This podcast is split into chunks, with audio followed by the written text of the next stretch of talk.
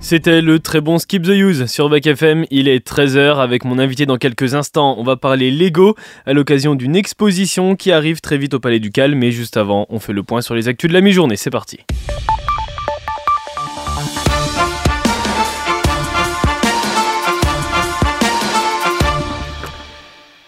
Et on commence avec l'actu mondiale et le conflit qui continue en Israël. Le Hamas a menacé hier soir d'exécuter des otages en réaction aux frappes israéliennes qui se multiplient sur la bande de Gaza trois jours après l'offensive massive déclenchée par le mouvement islamiste palestinien. Le bilan, il s'alourdit et recense maintenant 1600 morts de part et d'autre. Une menace qui intervient après le siège total imposé par Israël à la bande de Gaza contrôlée par le Hamas. Hier, l'armée israélienne a annoncé avoir repris le contrôle des localités du sud du pays pour cible. Quatre Français ont été tués selon un nouveau bilan publié par le ministère des Affaires étrangères. 14 autres, dont un mineur de 12 ans, sont portés disparus. L'Union européenne a annoncé hier soir suspendre son aide aux Palestiniens.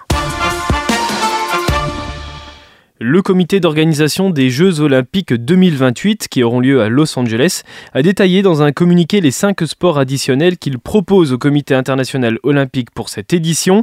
Alors il s'agit du baseball softball, du cricket, du squash, du flag football, un football américain sans contact et de la crosse, un sport collectif dérivé des cultures amérindiennes. Les sports proposés par les organisateurs de Los Angeles 2028 doivent encore être validés par le CIO lors de sa prochaine session la semaine prochaine à Bombay en Inde. Le breakdance, la breakdance qui fait son arrivée à Paris dans moins d'un an, ne sera donc normalement pas présente en 2028. Et c'est la fin de l'une des plus longues grèves de l'histoire de l'industrie du cinéma aux États-Unis. Les scénaristes de Hollywood ont approuvé à une quasi-unanimité l'accord avec les studios. L'Alliance des producteurs de films et de télévision sont tombés d'accord sur le nouveau pacte avec les scénaristes qui représentent des gains et des protections significatifs pour ces derniers qui constituent un progrès important pour l'industrie. On en reparle évidemment demain dans Action, votre rendez-vous ciné à 10h30. L'armée française ne sera bientôt plus présente au Niger. Les opérations pour le retrait des soldats commencent aujourd'hui sous escorte de l'armée nigérienne. Le départ des 1400 troupes tricolores du pays avait été exigé par les généraux nigériens rapidement après leur putsch. Le ralentissement, du marché immobilier se confirme. Le nombre de transactions est en net recul, avec en cause les difficultés à emprunter et les prix euh, d'achat globalement en baisse. Bruno Le Maire a pour objectif de lutter contre la hausse des taux d'intérêt qui plonge le secteur de l'immobilier dans la crise. Il veut ainsi simplifier l'accès à taux zéro. Et c'est à compter de ce lundi que les retraités touchant les plus petites pensions peuvent percevoir la revalorisation de 100 euros brut maximum promise par l'État. Cette mesure est contenue dans la nouvelle réforme des retraites adoptée au printemps et qui est instaurée au 1er septembre dernier. Elle concerne les retraités du régime général qui perçoivent une retraite minimale, aussi appelée le minimum contributif. Ils doivent disposer d'une carrière complète et avoir cotisé durant toute leur vie active. Ce sont 200 000 nouveaux retraités qui vont bénéficier de ce coup de pouce, ce qui représente un quart des actifs ayant liquidé leur pension. Pour, le gouvernement, l'objectif est d'atteindre une pension minimale de 1200 euros. Allez, on fait un point sur le sport maintenant. Grâce à Lou et Léon, ils sont élèves au lycée Raoul Folro, ils sont joueurs à Luçon et ils font un récap de la semaine sur la Coupe du Monde de rugby.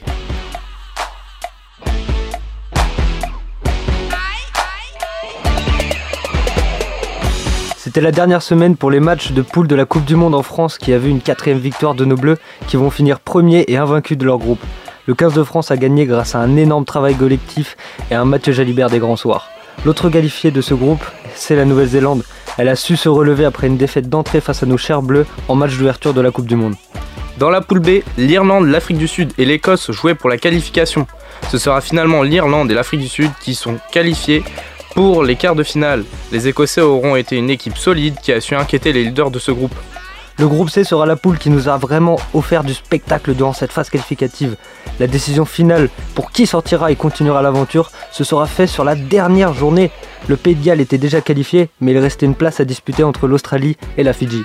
Les Australiens n'étaient plus maîtres de leur destin et juste une défaite des Fidjiens les aurait qualifiés.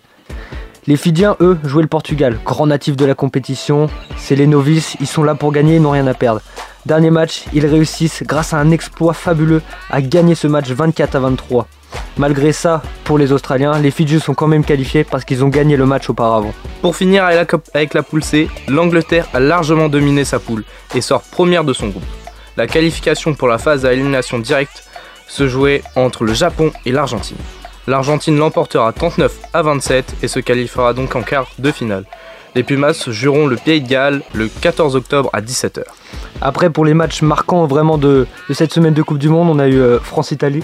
Je pense que tu as vu. Bien sûr. Grosse victoire 60 à 7. Donc, euh, qu'est-ce que tu en as pensé un peu de ce match? Bah, On a eu deux, deux, très bons joueurs, la charnière, Maxime Lucu et Mathieu Jalibert, qui ont su gérer euh, ce match de haut niveau quand même. C'était impressionnant. Et on a eu une grosse performance collective.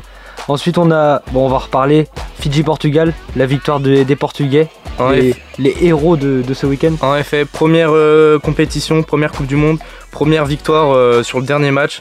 Ça, doit faire vraiment plaisir aux Portugais. Euh, on a vu sur leurs émotions, ils sont tous sortis en pleurant de joie du terrain. C'était vraiment magnifique. Et pour finir, on a eu Angleterre-Samoa. Donc les Anglais, ils ont une petite frayeur. Ils ont gagné que d'un point face à cette équipe des Samoa.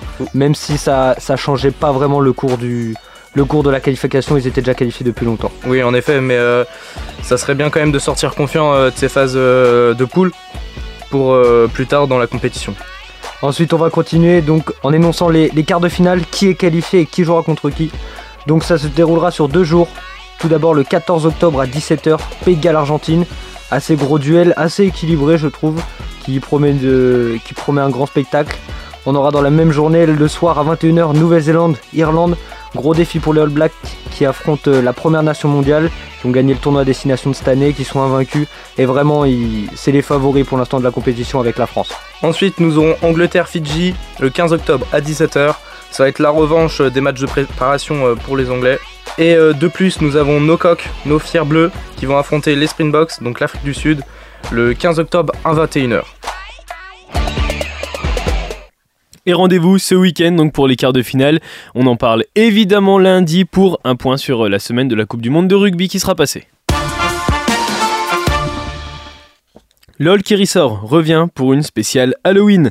L'émission à succès de Prime Video fait son retour en mode frisson et un spin-off en titre LOL qui crie sort. Présentateur des trois premières saisons, Philippe Lachaud rempile pour cette édition qui réunira Hakim Djemili, Audrey Fleureau, Fadili Camara, Bérangère Krief, Ahmed Silla, Kian Kojandi, Camille Lelouch et Gérard Darmon. Bande annonce.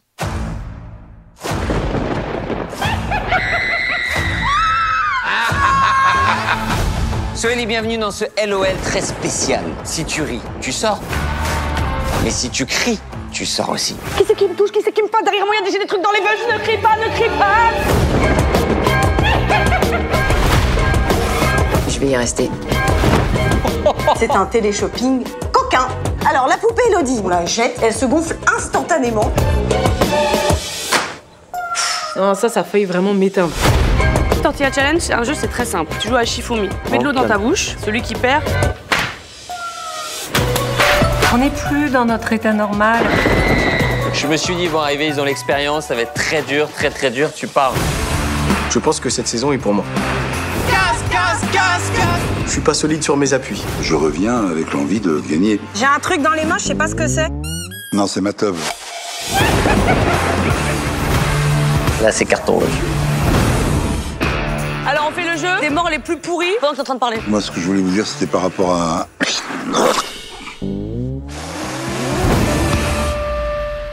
LOL qui crie sort pour Halloween, ça sort le 26 octobre sur Prime Video.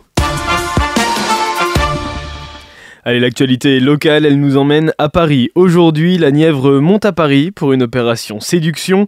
Depuis 5 ans maintenant, Nièvre Attractive vend le bien-être de notre région à travers l'opération Essayer la Nièvre.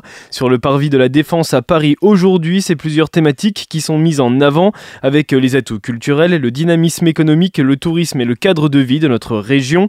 Plusieurs partenaires de l'opération sont présents comme Luson et Bibract. Fabien Bazin, président du conseil départemental, est également présent. Une journée, on l'espère, qui portera ses fruits pour accueillir bientôt de nouvelles familles dans notre belle région. Et c'est un nouvel appel à la grève et à manifester également. Les syndicats seront dans la rue vendredi contre l'austérité, les salaires qui stagnent face à l'inflation. Ils veulent faire entendre leur colère au départ de la place Carnot à 15h jusqu'à la préfecture où des prises de parole auront lieu. L'Université populaire Les Haltérophiles donne une nouvelle conférence ce soir à 18h30 à l'espace Martin Luther King. Une conférence gratuite et ouverte à tous, animée par Nader Taif, avec comme thème Femme, vie, liberté et 120 ans de lutte en Iran. Allez, on fait un point sur euh, le temps et pour les frileux, eh bien profitez de cette semaine. Le ciel reste bleu et le soleil est présent. On se croit toujours en juillet, en ce 10 octobre. Les températures, elles restent au-dessus de la moyenne de saison avec 26 attendus à Cône-sur-Loire et Varzy, 25 à Lorme et Corbigny. Ça redescend la semaine prochaine. On va presque diviser par deux les températures. C'est temps pour ce mi-octobre. Bonne fête à tous les gislins aujourd'hui. Après le titre In My Head sorti sur la BO de Scream 6 en mars dernier, le chanteur-guitariste de Linkin Park Mike Shinoda poursuit son aventure solo avec Already Over, un nouveau single qui porte une ADN que les fans de Linkin Park ne manqueront pas de reconnaître et qui crée un pont entre le passé et le futur de son incroyable carrière. On va parler Lego dans quelques instants avec mon invité, c'est juste après ça. Bougez pas, vous êtes sur Back FM, bienvenue.